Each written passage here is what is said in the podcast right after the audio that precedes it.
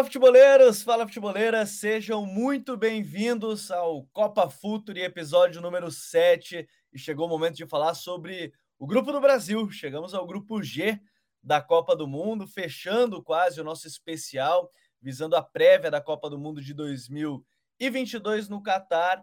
E a gente vai falar do grupo G, que tem a seleção brasileira enfrentando ou reencontrando a seleção da Suíça, a seleção da Sérvia, seleção de Camarões, voltando a estar na mira da seleção brasileira ao longo desse Mundial. Obviamente, a gente não vai falar tudo no foco da seleção brasileira, a gente vai falar sobre a seleção brasileira e falar especificamente sobre essas outras três seleções ao longo do Mundial.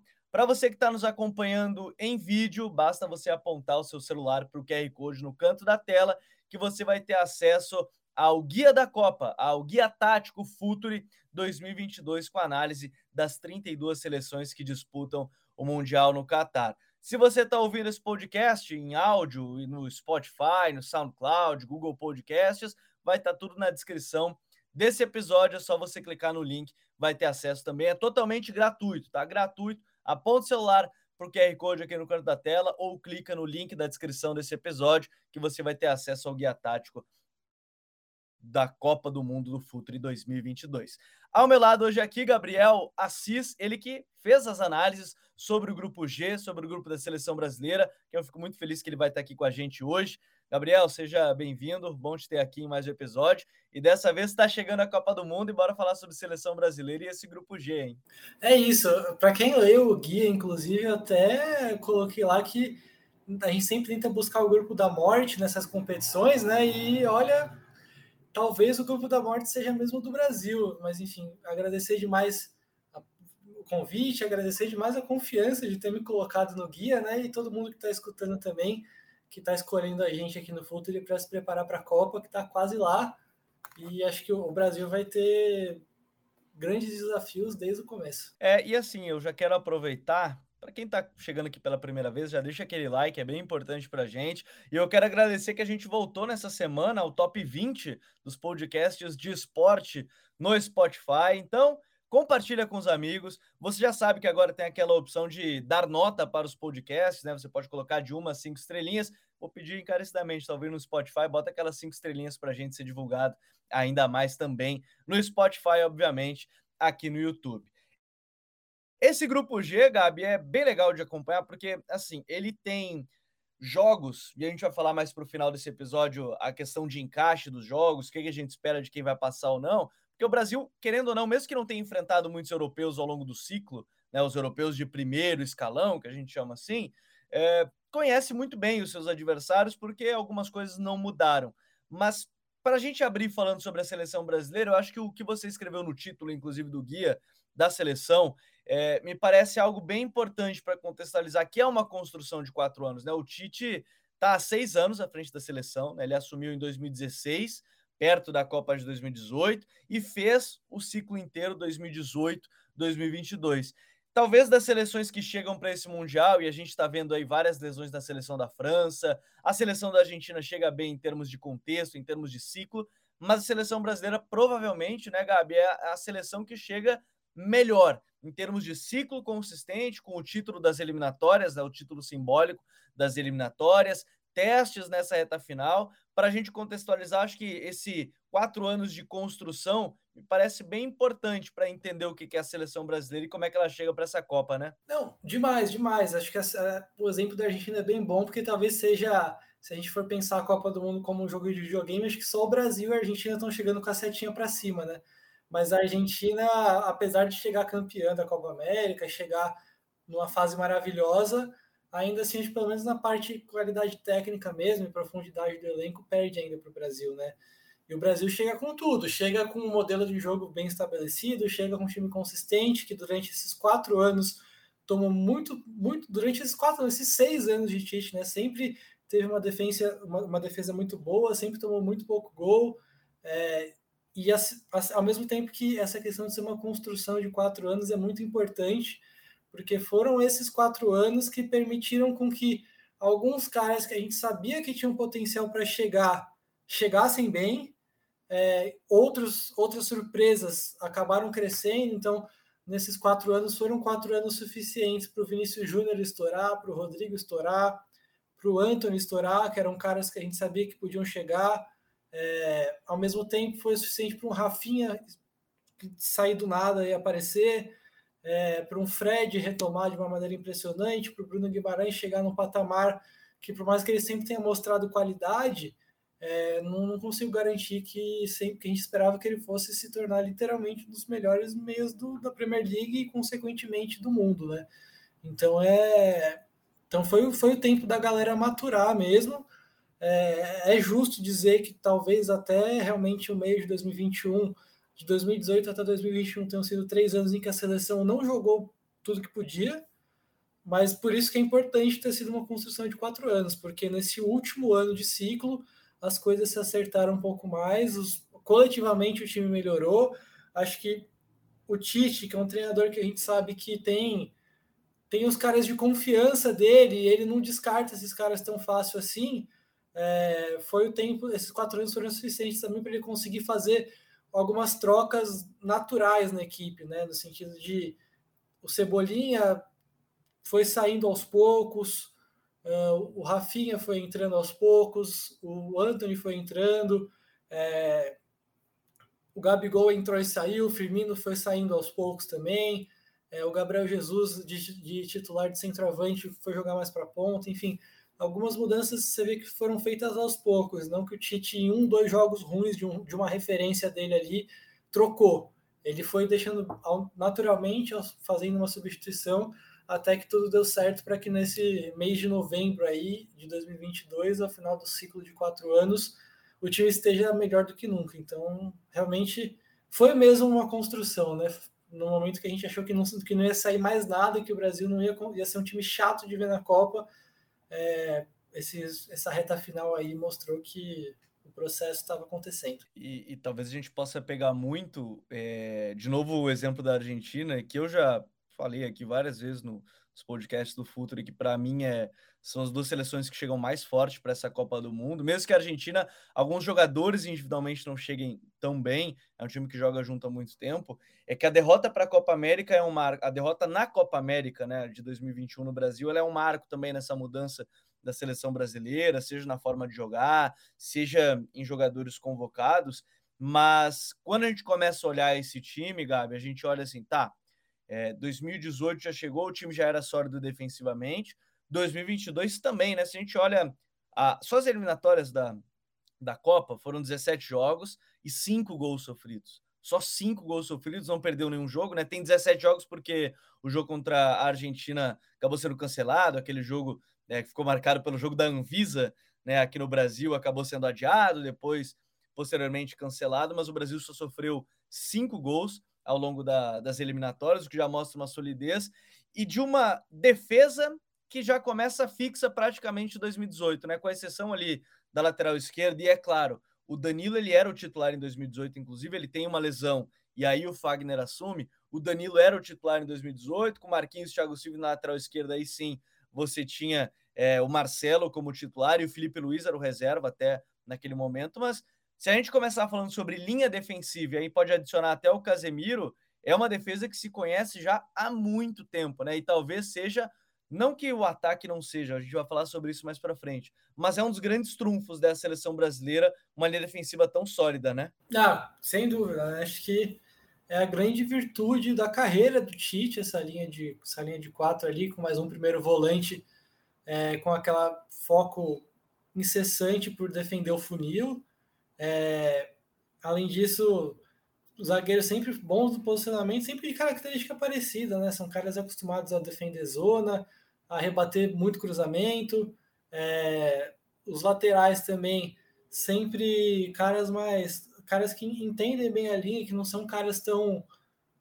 que tem aquele desejo por sair, da, por quebrar a linha de defesa e combater o tempo inteiro. Sempre.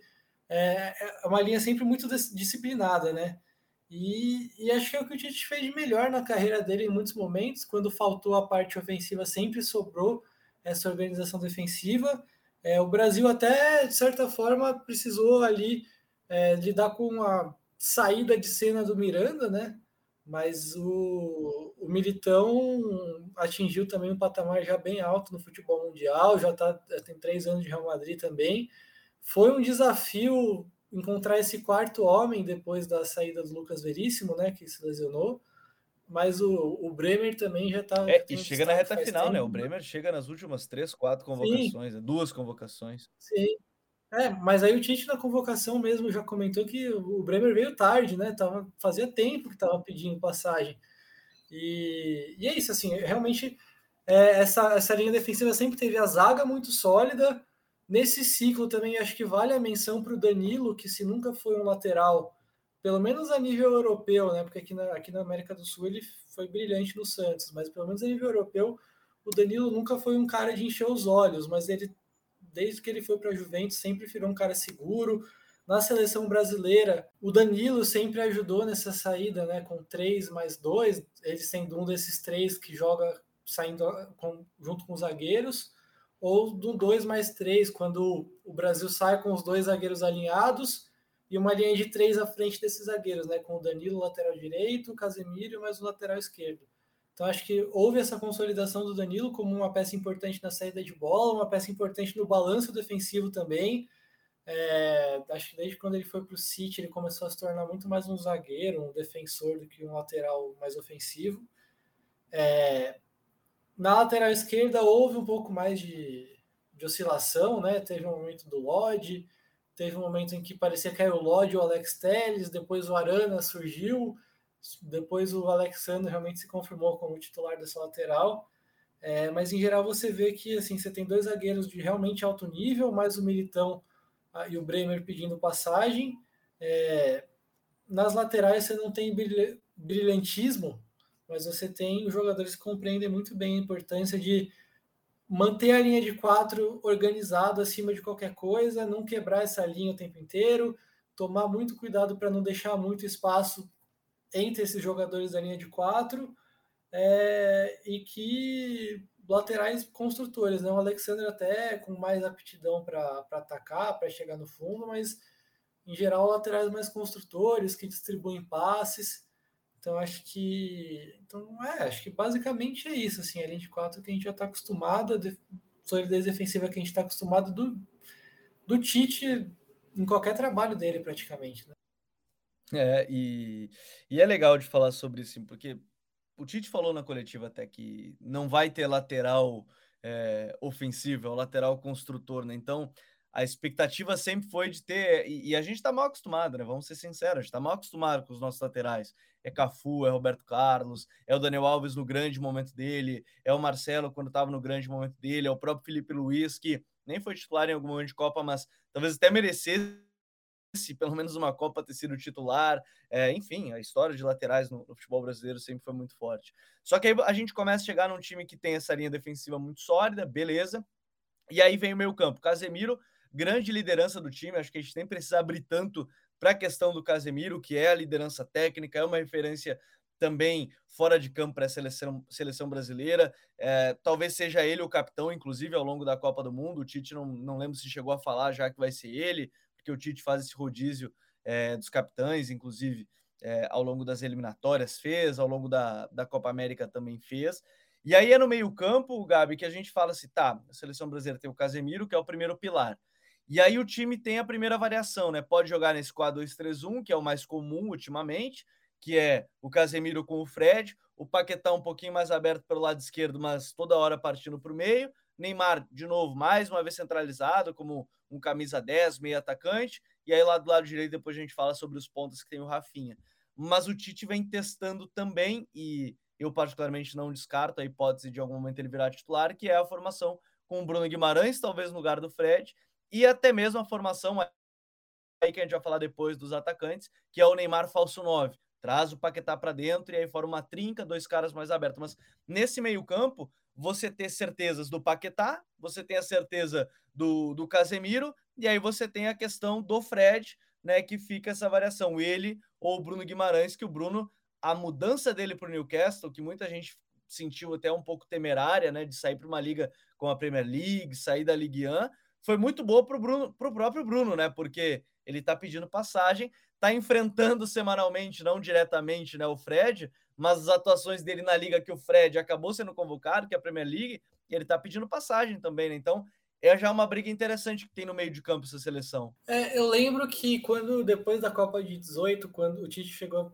enfim, infinitas vezes falaram disso, né? E uma delas, o Tite foi perguntado se ele não se arrependia de não ter colocado Firmino no lugar do Gabriel Jesus ao longo da Copa, e ele comentou que ele aprendeu que nessas competições é, talvez ele não possa ser tão paciente, né? Às vezes um, dois jogos, se tem, se tem uma, um cara que não está rendendo, troca e não tem, infelizmente, não vai ter gratidão pelo que o cara fez nas eliminatórias, não vai ter nada disso, porque é muito rápido a Copa, né? Acho que esse pode ser um dos casos, é, porque realmente é, o, o, Fred perdeu a posição no United, né? Desde que chegou o Ten Hag, é, o Bruno Guimarães cada vez melhor, cada vez é mais, mais importante pisando na área, pressionando. É um cara que realmente faz tudo, assim, faz tudo. E então é uma das opções, mas é, também tem que levar em consideração que o Fred, acho que ele se dá melhor na função que ele que o Tite deu para ele do que talvez na função que o Ten Hag esteja pensando dele. É, no Brasil ele faz esse trabalho importante, né? Muitas vezes ele vem, desce um pouquinho mais para ajudar a construção ali mais perto do Casemiro, mas em geral você tem a saída lá com os defensores, mais o Casemiro, e depois o Fred se aproxima da área adversária, fica mais próximo ao Neymar, ao centroavante, aos pontas, e nessa função ele se deu bem, ele conseguiu é, ali ter bastante gente para jogar com ele, conseguiu pisar na área, conseguiu é, se aproveitar de estar próximo dos atacantes, os atacantes do Brasil sempre fazendo muito movimento de atacar a linha defensiva do adversário, então ele conseguiu se aproveitar disso para crescer na seleção também, além de contribuir bastante na, na transição defensiva. Então acho que o Fred vai encontrar uma posição um pouquinho uma situação um pouco mais confortável para ele do que ele tem tido no clube agora, mas o desempenho do Bruno é impressionante. A gente estava até comentando, né, que realmente assim a Premier League como a liga mais badalada do mundo, o Bruno Guimarães é, tem sido um dos melhores, então, consequentemente, acho que por mais que ele não tenha ainda jogado uma Champions League, alguma coisa assim, é, é um cara que está entre os melhores do mundo hoje. Então, é uma das opções possíveis. Essa questão do Paquetá também tem que a gente vai depender. Acho que um dos, uma das questões que o, Paquetá, o posicionamento do Paquetá vai depender é exatamente esse do volante, né? Porque tem a opção dele ser o, do Paquetá ser o segundo volante, porque ele é outro cara também bastante forte capaz de, de cumprir a função de marcação no meio campo e tem todo o talento do mundo para para jogar também próximo à área, para ser mais um meia quando tiver a bola, se aproximar do Neymar também. É, que acho, que acho que foi a grande parceria da seleção nessa parceria Neymar e Paquetá é, nos últimos anos. E então tem essa opção de jogar com o segundo volante, e aí acho que vai começar o Fred, mas pode ganhar o Bruno Guimarães ao longo da Copa, pode crescer é, ou a opção de jogar sem esse cara e deixar o Paquetá mesmo de segundo volante, né? Acho que vai depender muito da, da do que a partida apresentar. É, não sei se você estiver me, me, atropelando aqui, você pode interromper, mas... Não, eu estava até pensando nessa questão, Gabi, porque assim, o Tite abriu essa possibilidade do time mais ofensivo e talvez nessa primeira fase, pelo menos, dependendo do jogo, não duvido testar. Claro que é bem provável que os times vão vão entregar a bola para o Brasil, Sérvia, Suíça, Camarões, então talvez em algum momento eu também não, sinceramente, não descarto ele fazer esse teste, seja quando tiver classificado, ou seja quando tiver num jogo que precisa atacar mais. Acho que vai acabar sendo a primeira opção dele, né? Sim, ah, pode ter certeza, véio. chegar a 15 minutos do segundo tempo, o Brasil não tá ganhando o jogo na primeira fase, se já não tiver com essa formação, vai virar. Vai tirar o segundo volante, seja ele o, Paquet, seja ele o, o Bruno ou o Fred, vai colocar o Vinícius numa ponta, o Rafinha na outra, um centroavante, Neymar de 10, né? Acho que a, a maior certeza desse meio-campo é o Casemiro e depois o Neymar de 10. Depois é, depois a gente vê. É, e aí também eu comentar que se eu não estiver atropelando essa questão que você comentou do Neymar de falso 9, né? É, talvez se a gente estiver pensando em encaixar o Vinícius Júnior, talvez seja uma opção que mantenha um pouco mais a questão defensiva, né? Você em vez de tirar o segundo volante, trazer o Paquetá para essa posição e colocar o Vinícius Júnior aberto, você coloca o Vinícius Júnior na, na posição no lugar do centroavante, coloca o Paquetá e o Neymar ali, o Neymar de falso 9, mas os dois com essa sempre se alternando na referência, se aproximando por dentro, e quem dá a profundidade. Se eu não me engano, no ciclo, para o pessoal lembrar, é o jogo contra o Chile, né, no Maraca, que, que o Tite acaba testando mais forte o trio, né? Sim. Ele testa o Neymar de falso 9, o Vini. Eu só não lembro se acho que o ponta direita até foi o André, não foi o Rafinha. Mas ele testa mais forte essa opção com o falso Sim. 9, né? Na Copa América 2021 também não era com o Vini na ponta esquerda, mas essa dupla com o Neymar e Paquetá mais enfiados aconteceu em alguns momentos, se eu não estiver enganado. E, e, é uma possibilidade porque é, os caras, o Paquetá e o Neymar mostraram que próximos eles conseguem fazer muita coisa boa. E aí a profundidade ficaria a cargo dos dois pontas, né, para ficarem mais enfiados. Só que acho que sim é uma possibilidade. Talvez seja uma possibilidade mais forte é, para o mata-mata, porque eu acho que jogando com o centroavante, seja ele o Richarlison, o Pedro, o Gabriel Jesus, é, a coisa fluiu melhor em geral. Assim, acho que o Tite, percebe, o Tite gosta muito de centroavante, sempre na maior parte da carreira também utilizou, na maior parte da seleção que ele esteve com a seleção também utilizou. Tanto que o Firmino nunca jogou na seleção que jogou no Liverpool, exatamente porque na seleção ele não, não recuava tanto como um falso 9, como, como ele faz no Liverpool. E e acho que para o Tite, para essa seleção, é importante você ter um cara mais enfiado, que empurra a defesa para trás, que deixa o Neymar, é, que dá um pouco mais de entrelinha para o Neymar jogar, que oferece movimento, que oferece o facão nas costas da defesa para o Neymar também, para o Rafinha puxar para dentro enfiar a bola, para o Fred. Então acho que assim, coletivamente a seleção é, funciona melhor com centroavante, mas em geral vai depender muito do contexto dos jogos, mas tem essas três opções, né?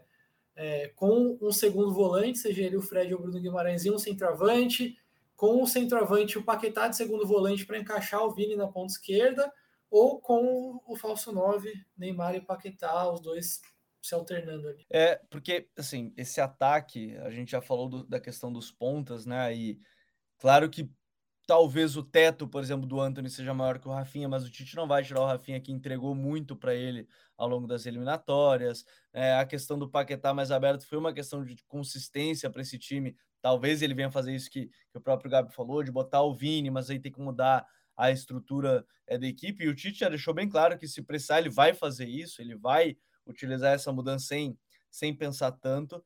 É, mas aí a gente chega no ataque e gera uma dúvida Dúvida pra gente, eu sempre digo, né? O Tite não tá com dúvida. A dúvida é só da gente que tá comentando, porque ele tem certeza, é, certamente, de quem, de quem vai começar o, o primeiro jogo, é, a não ser que os treinos mostrem alguma outra coisa, mas acho muito difícil, que era aquela questão de Richarlison ou Gabriel Jesus, porque o Pedro foi convocado como opção.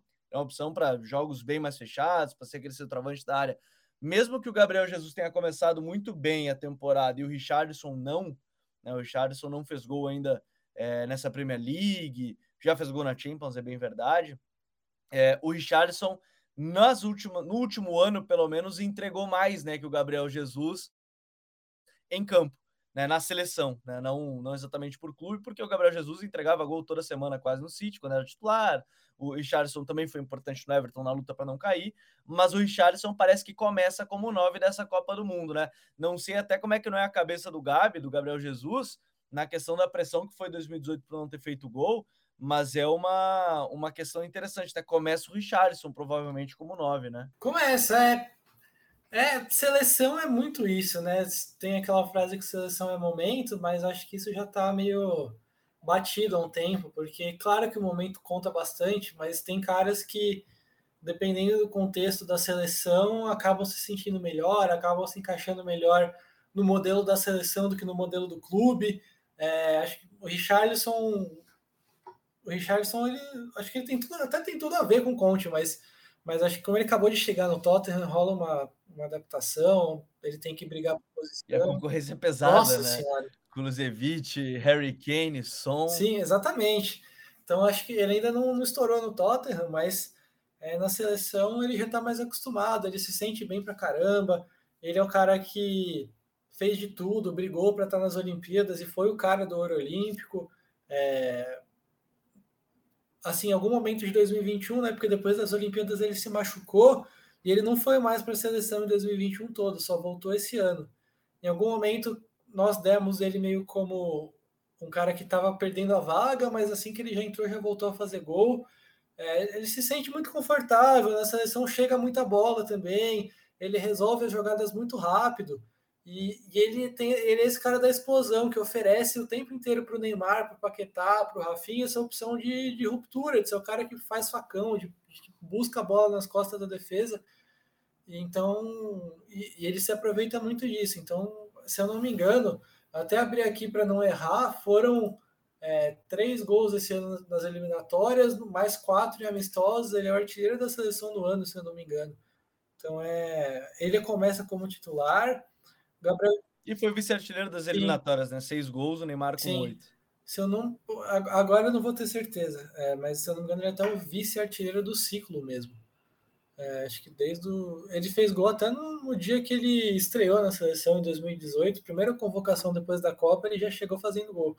É, o Gabriel Jesus tá agora no jejum, mas ainda assim sempre muito importante para o funcionamento do Arsenal, né? Já Claro que cada técnico é um técnico, mas ele chegou no. Acho que ele chegou. Teve uma mudança menos brusca, né? De Guardiola para Arteta, acho que um pouco menos brusca do que sair do, do Lampard para o Conte, como foi o Richarlison. Então ele chegou melhor no, no Arsenal, mas na seleção, é, depois de um longo jejum, ele fez gol no, no, em junho, nos amistosos de junho. Em setembro ele não foi, porque o Tite quis testar outros nomes. É, então ele quebrou esse jejum, mas ao mesmo tempo tem essa questão da Copa. Acho que psicologicamente vai ser um período bem muita cobrança, de autocobrança para ele mesmo. É, e acho que tem um pouco, mas acho que tem assim. Eu sempre, sempre acho curioso quando a gente vem no futuro, aqui no, no, no lugar que a gente se propõe a analisar e falar de, de confiança, de ambiente bom e, e, não tanto de tática, mas acho que tem um pouco disso, porque tanto o Richard quanto, quanto o Jesus são caras que fazem muito gol, são caras que oferecem muito passe em profundidade, são caras que gostam de puxar, buscar o facão o tempo inteiro, resolver as jogadas rápido dentro da área. Mas acho que a seleção dos últimos anos foi uma coisa muito mais leve para o Richardson do que para o Jesus.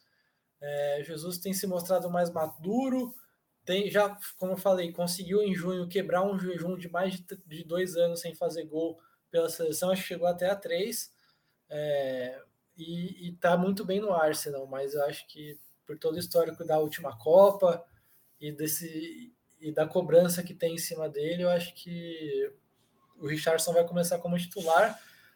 Mas como a gente comentou, pode ser que até a seleção jogue sem centroavante em algum momento. Então, acho que realmente o Brasil está com tudo bastante. As opções estão bastante certas ali no sentido de quem que pode jogar e quais formações podem ser utilizadas dependendo do momento. Mas o Richardson vai começar jogando com certeza.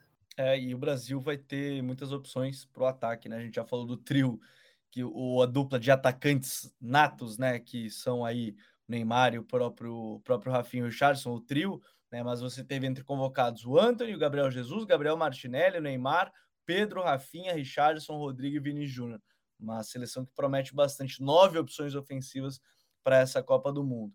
Nove opções ofensivas que podem ser importantes para o jogo contra a Sérvia, mas para a gente falar dessa Sérvia, é, é, até interessante primeiro citar que para o jogo de abertura contra a seleção brasileira é, não deve ter o Mitro, não terá o Mitrovic, então uma dor de cabeça a menos, né? Pelo menos nesse início, nessa primeira rodada, porque a tendência era geral, é, a, a, a Sérvia jogar com a dupla de, de centroavantes, né? Mitrovic e Vlahovic com o Tadic mais armador, né, por trás deles, Kostic pelo lado esquerdo sendo uma peça muito forte nesse nessa equipe, mas enquanto você acompanhava a seleção da Sérvia, Gabi, o que, que mais te chamou a atenção na equipe que até vale destaque os dados do Futuri Pro, nosso departamento de análise aqui do Futuri. 21.1, a média de vitórias em duelos aéreos. É a segunda maior média entre as seleções classificadas durante o período 2018-2022. Pelo menos esse dado já dá um norte do que, que é a seleção sérvia, ainda mais sendo Vlahovic e Mitrovic, né, Gabi? Sim, eu até coloquei no guia que acho que, assim, é, qualidades individuais à parte, se a gente for olhar para o coletivo, a Sérvia e, esse, e, o treinador da Sérvia atualmente, eles fazem um dos melhores trabalhos do mundo.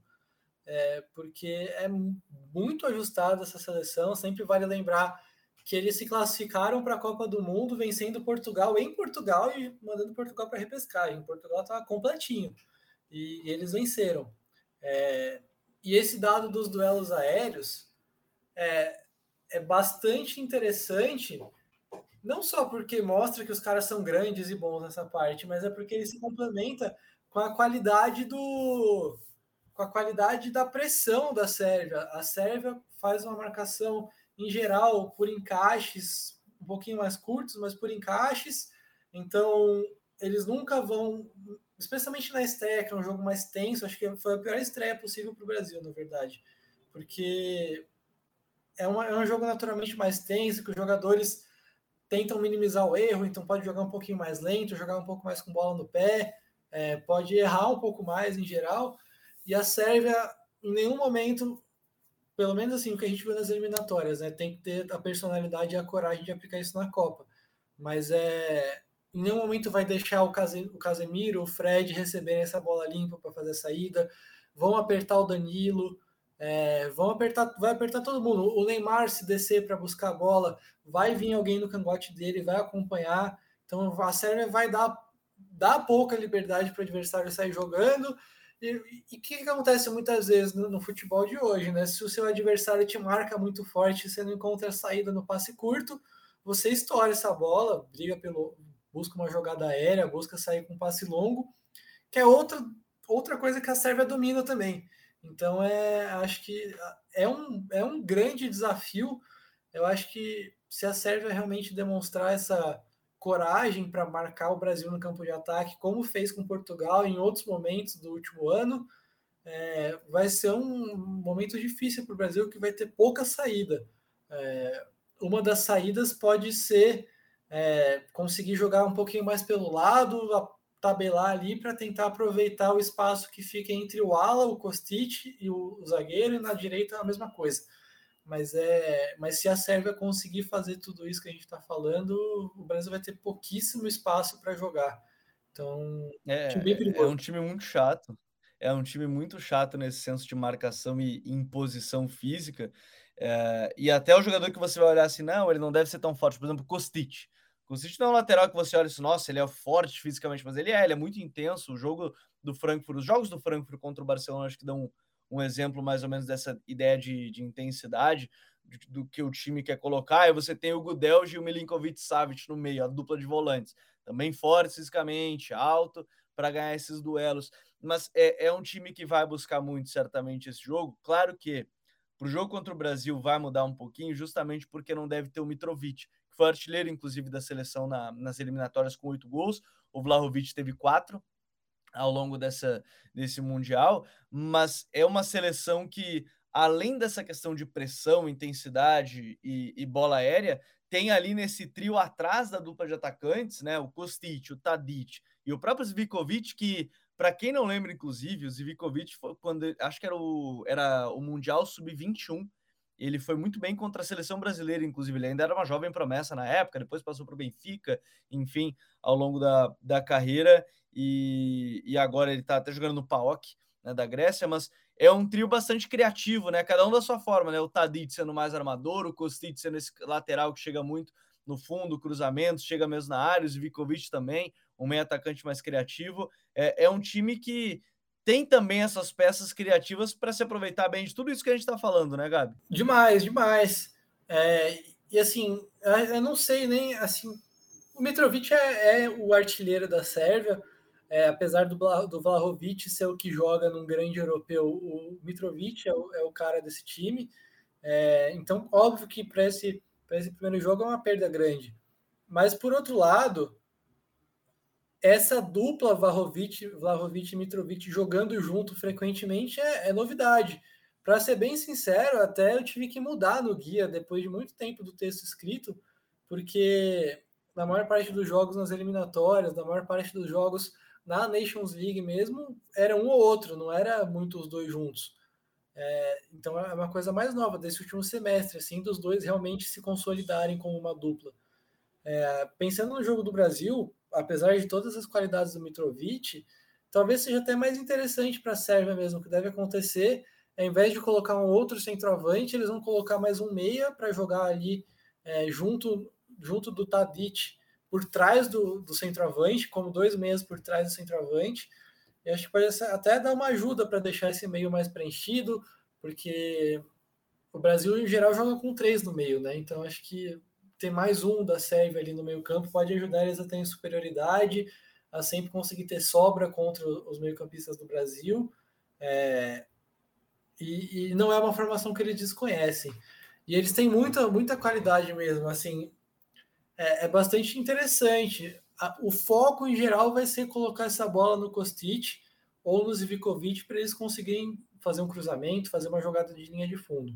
Mas quando quando sobra espaço, o Tadic se, me se mexe muito também, sempre busca ali uma janelinha de passe para receber essa bola nas costas dos volantes adversários.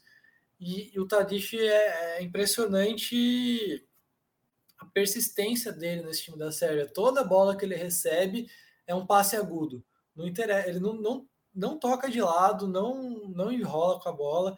É sempre um passe agudo esse passe pode muitas vezes encontrar o Vlahovic dentro da área. Se, se tiver fechado por ali, ele vai botar essa bola para o Kostic chegar em velocidade no fundo. Então é, é, um time que tem capacidade de jogar por dentro e por fora também. É, eu realmente gosto muito desse time. Então eu posso até aqui, acho que é justo o pessoal que está vindo saber que está tá ouvindo as palavras de um grande entusiasta desse time, porque eu acho que é um, é um potencial grande de ser a surpresa da Copa. E de quem viu bastante bem de perto acompanhando os jogos para poder escrever e trazer a melhor análise possível para todo mundo que está acompanhando. E vale como destaque ainda, tem no próprio texto, mais informações do texto, o QR Code está no canto da tela ou na, na descrição desse, desse episódio. Na Nations League 2022, cinco gols de escanteio em cinco jogos. Se muita gente tem aquela lembrança ruim de 2018, até mesmo se pegar 2010, 2014, todas as eliminações do Brasil tem gol de escanteio, né? 2010 com o gol contra, barra, falha do Júlio César, gol contra do Felipe Melo, 2014 tem gol do Thomas Miller, que é o que abre o placar, na verdade, né, do, do 7 a 1 e 2018 tem o gol contra do Fernandinho, então, para quem não tem boas lembranças de escanteio, a Sérvia tem no escanteio uma, uma força muito grande, é, inclusive. Agora, Passando da Sérvia, a Suíça ela acabou eliminando a Itália. Né? A Sérvia eliminou a seleção de Portugal na, nas eliminatórias. A Suíça acabou passando num grupo que tinha a Itália. A Itália depois ainda foi eliminada para a seleção da, da Macedônia.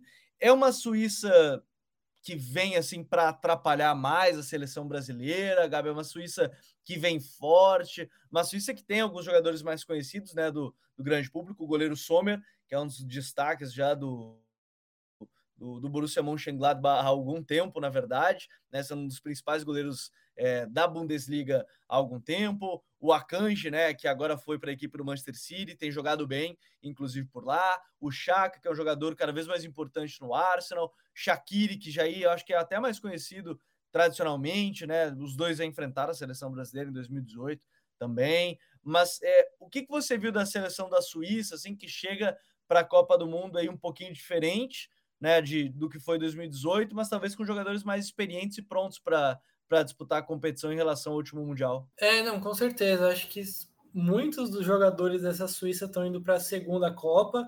Uma outra boa parcela também está indo para a terceira Copa, está junto desde 14. E o Shaqiri ainda está indo para a quarta. Então é, é um número bem alto. É, como você comentou, né, são vários nomes bem conhecidos. Acho que ainda vale citar o, o Zacaria, do que agora está no Chelsea, era da Juventus, que não é nenhum cara absoluto desse time, porque ele briga com o Sol, que se eu não me engano está no Frankfurt também agora, né? Tá no Frankfurt, campeão Sim. agora da, da Liga Europa. Sim, exatamente.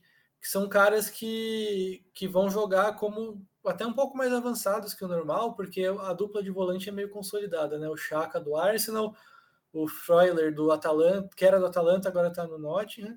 Então é, é, um, é, é um time que também tem caras bastante consolidados na Europa, caras com bastante experiência em Copa do Mundo, em Euro. É, eu a diferença que eu acho que pode pesar em relação à Sérvia, acho que a Sérvia está um pouquinho acima, mas também não vai ser surpresa nenhuma a Suíça incomodar, né? Vídeo que fez na Euro, eliminando a França. É, que a Sérvia eu acho que tem um poderio físico um pouco maior, E do meio para frente, você na Sérvia você tem caras de primeiro escalão mesmo, né? Vlahovic, Mitrovic, Tadic são caras do mais alto nível.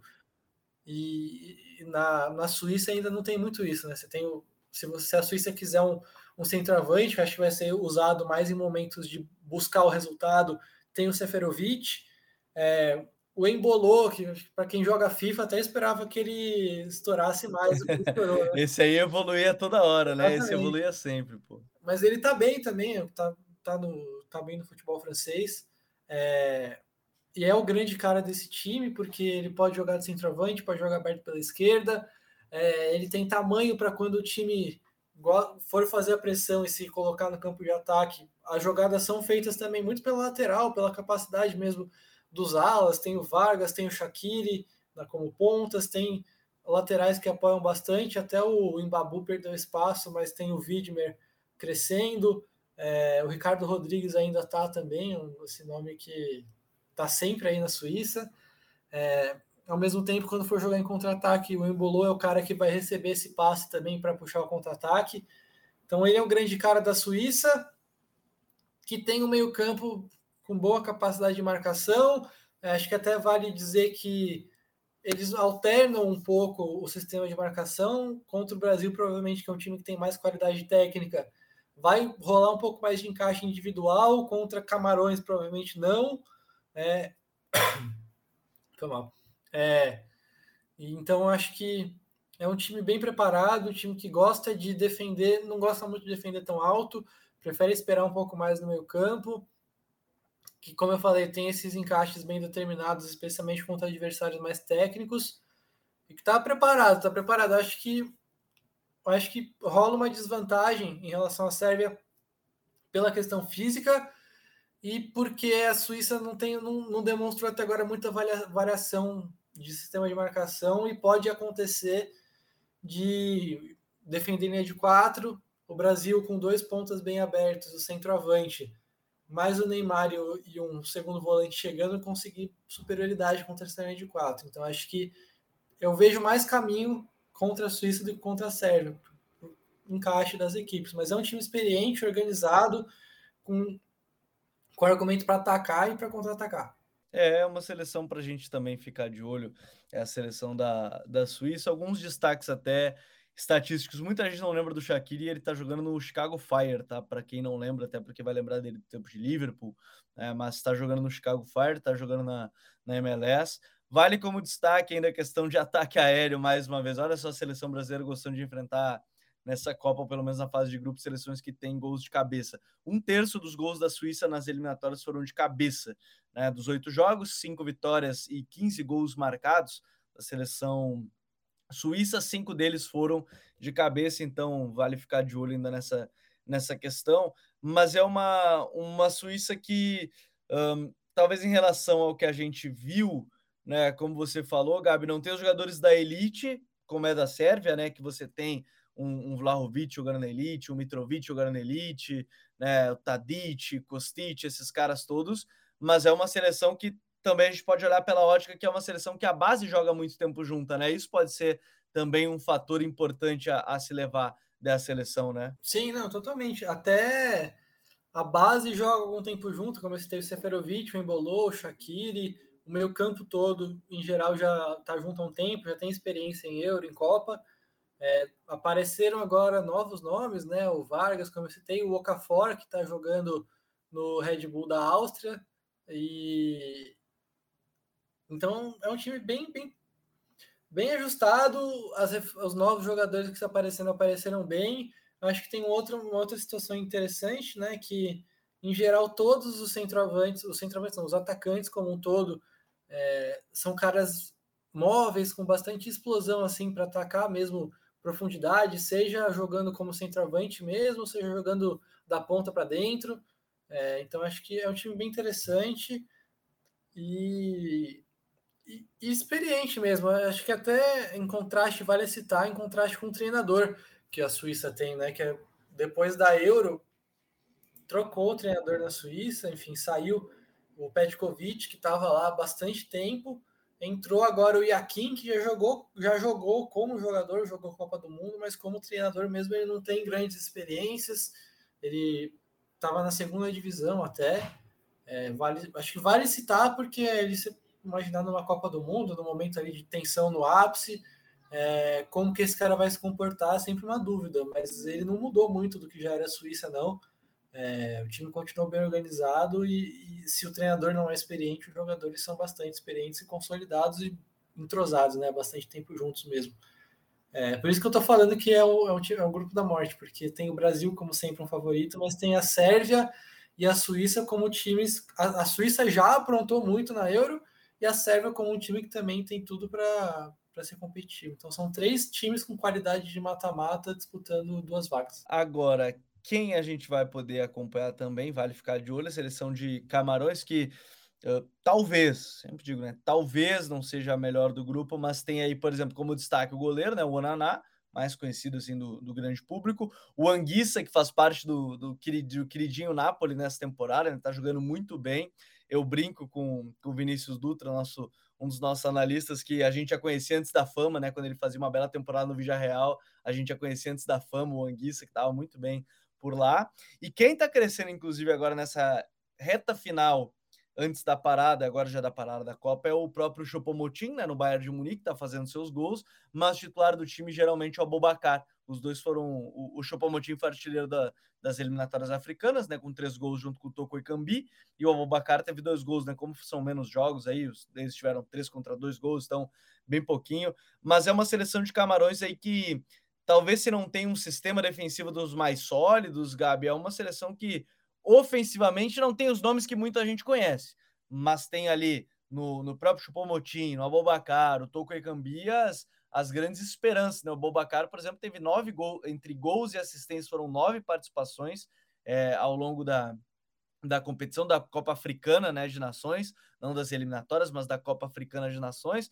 Então é um time que promete talvez ofensivamente, né, chegar bem para essa Copa do Mundo, né? Sim, sim, acho que tem caras interessantes ali.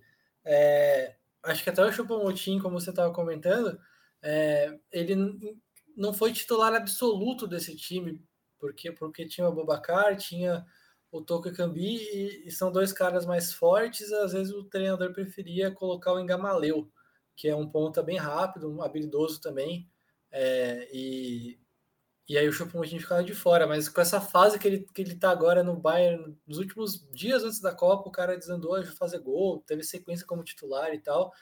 É, pode ser que isso mude. Muitas vezes ele chegou a jogar como um cara que é, sai da ponta direita para dentro, não como centroavante mesmo. Mas é, são três nomes fortes, três nomes fortes para jogo aéreo, mas que também são importantes em contra-ataque, especialmente Toko Cambi. Ele que inclusive fez o gol do time, foi um absurdo. A classificação de Camarões para essa Copa é uma das coisas é, mais absurdas. Foi cento e não sei 124 minutos, minutos era estava nos acréscimos da prorrogação. É, na casa do adversário de virada ainda foi coisa de maluco. E acho que também está no guia e vale citar que essa questão mental de Camarões que eles não, eles realmente eles têm uma capacidade imensa de buscar resultado.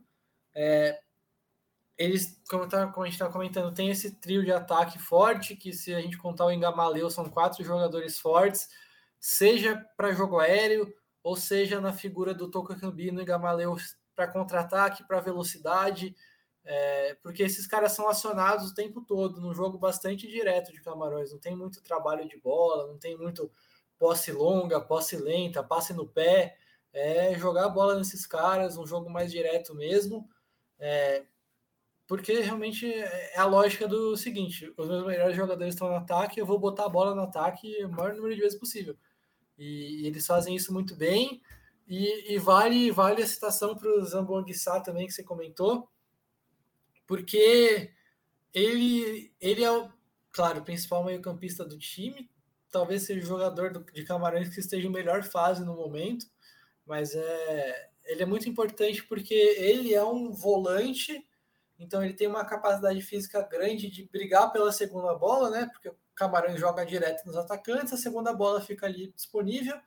E ele é um cara muito importante para ganhar essa segunda bola, ao mesmo tempo que ele tem todos os atributos ali para jogar em espaço curto e a partir do momento que ele recupera essa segunda bola, triangular com, com os laterais, com os pontas, encontrar uma finalização também.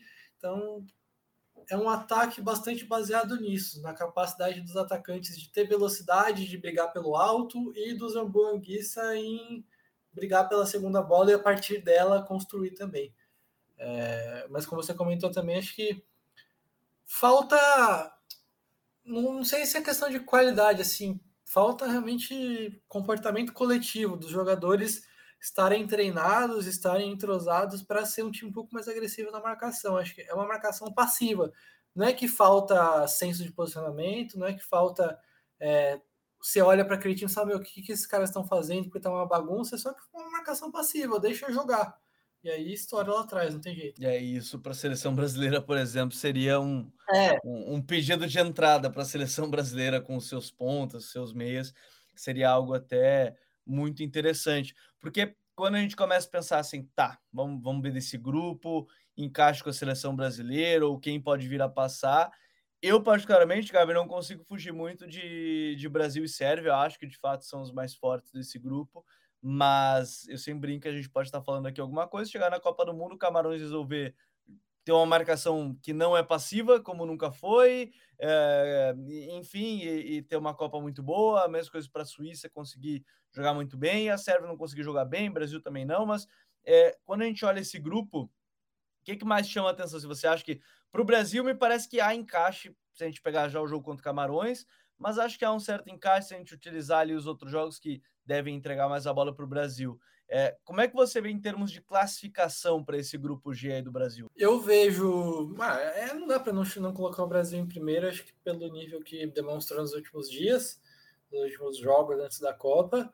É, eu realmente veria com, com, veria, vejo com uma grande preocupação essa questão da estreia mesmo. Talvez se o Brasil estreasse contra Camarões e fizesse o segundo ou terceiro jogo com a Sérvia, é, desse para confiar mais que o Brasil passaria com sete ou nove pontos. É, mas, é, mas realmente eu, eu, acho muito perigoso mesmo esse jogo de estreia, por todo o componente da estreia e por ser contra o adversário mais forte. Mas ainda assim o Brasil tem, tem capacidade de vencer.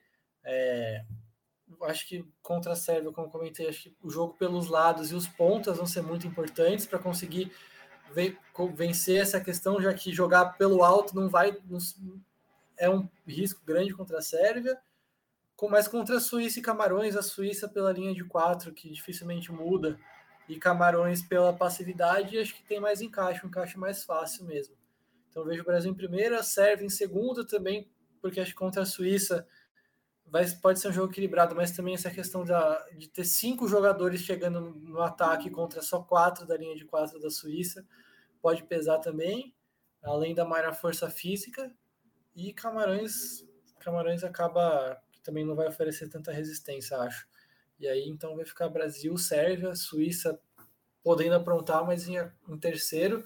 Mas acho que vai ser bem equilibrado, assim. Acho que mesmo que o Brasil passe com nove pontos, o que é se não for nove pontos, não vai ser surpresa, mas se passar com nove pontos, vão ser nove pontos suados, não vai ser um passeio, não. É, e se você quiser mais informações e mais detalhes sobre as seleções, não só do grupo G da seleção brasileira, mas das outras 28, além das quatro desse grupo G, basta você clicar no link da descrição desse episódio, apontar o seu celular para o QR Code aqui na tela, que você vai ter acesso gratuito ao download do guia tático da Copa do Mundo, produzido por toda a nossa equipe de analistas aqui do Futre. E você vai podendo acompanhar, obviamente, os outros episódios que estão aqui no YouTube, estão no Spotify. Só buscar por Copa Futre. São oito episódios, né? Um episódio analisando cada um dos grupos, cada episódio analisando um dos grupos que a gente fez em detalhes, com os autores né, dos textos que, ao longo do ano de 2022, acompanharam as seleções, analisaram e produziram seus textos e análises. Gabi, foi muito bom te ter aqui nesse episódio, muito legal a parceria de sempre. E agora é tudo Copa do Mundo, né? Tá chegando, ainda bem. Nossa, é engraçado. Acho que até essa Copa no fim do ano, com o Campeonato Brasileiro até outro dia, de repente a Copa, né? Você não teve nem muito tempo de pensar. De repente a Copa já chegou. E, nossa, vai ser legal demais. E esse grupo do Brasil vai ser legal demais, porque tem uma variedade grande de variedade grande de, de propostas de jogo, um equilíbrio grande também. pode ter certeza que vai ser um grupo para todos os gostos, assim, para quem gosta de tática, vai ter muita riqueza tática, muita diversidade tática também. Para quem gosta do futebol arte, vai ter muito talento em campo. Para quem gosta da emoção, vão ser classificações decididas até o final, jogos decididos só no final. Então vai valer muito a pena acompanhar. E de novo, agradecer a todo mundo que escolheu a gente para se preparar para a Copa, né? É, tanto baixando o guia quanto ouvindo os podcasts, e agradecer a confiança de ter sido escolhido aí para participar do guia. Obrigadão, Gabriel. Então, muito obrigado a todos que acompanharam mais esse episódio. Minha dica continua sendo não percam os outros episódios, são oito episódios especiais. Ao longo da Copa, duas programações diferentes. Lives todo dia de jogo no YouTube e aqui no Spotify, no SoundCloud. O que, que a gente vai fazer? Todo pós-rodada a gente vai trazer insights, destaques, jogadores, tudo que aconteceu em cada rodada da Copa do Mundo para você ficar por dentro e não perder nadinha do Mundial de 2022 no Catar. Um grande abraço para todo mundo e até a próxima. Valeu, tchau!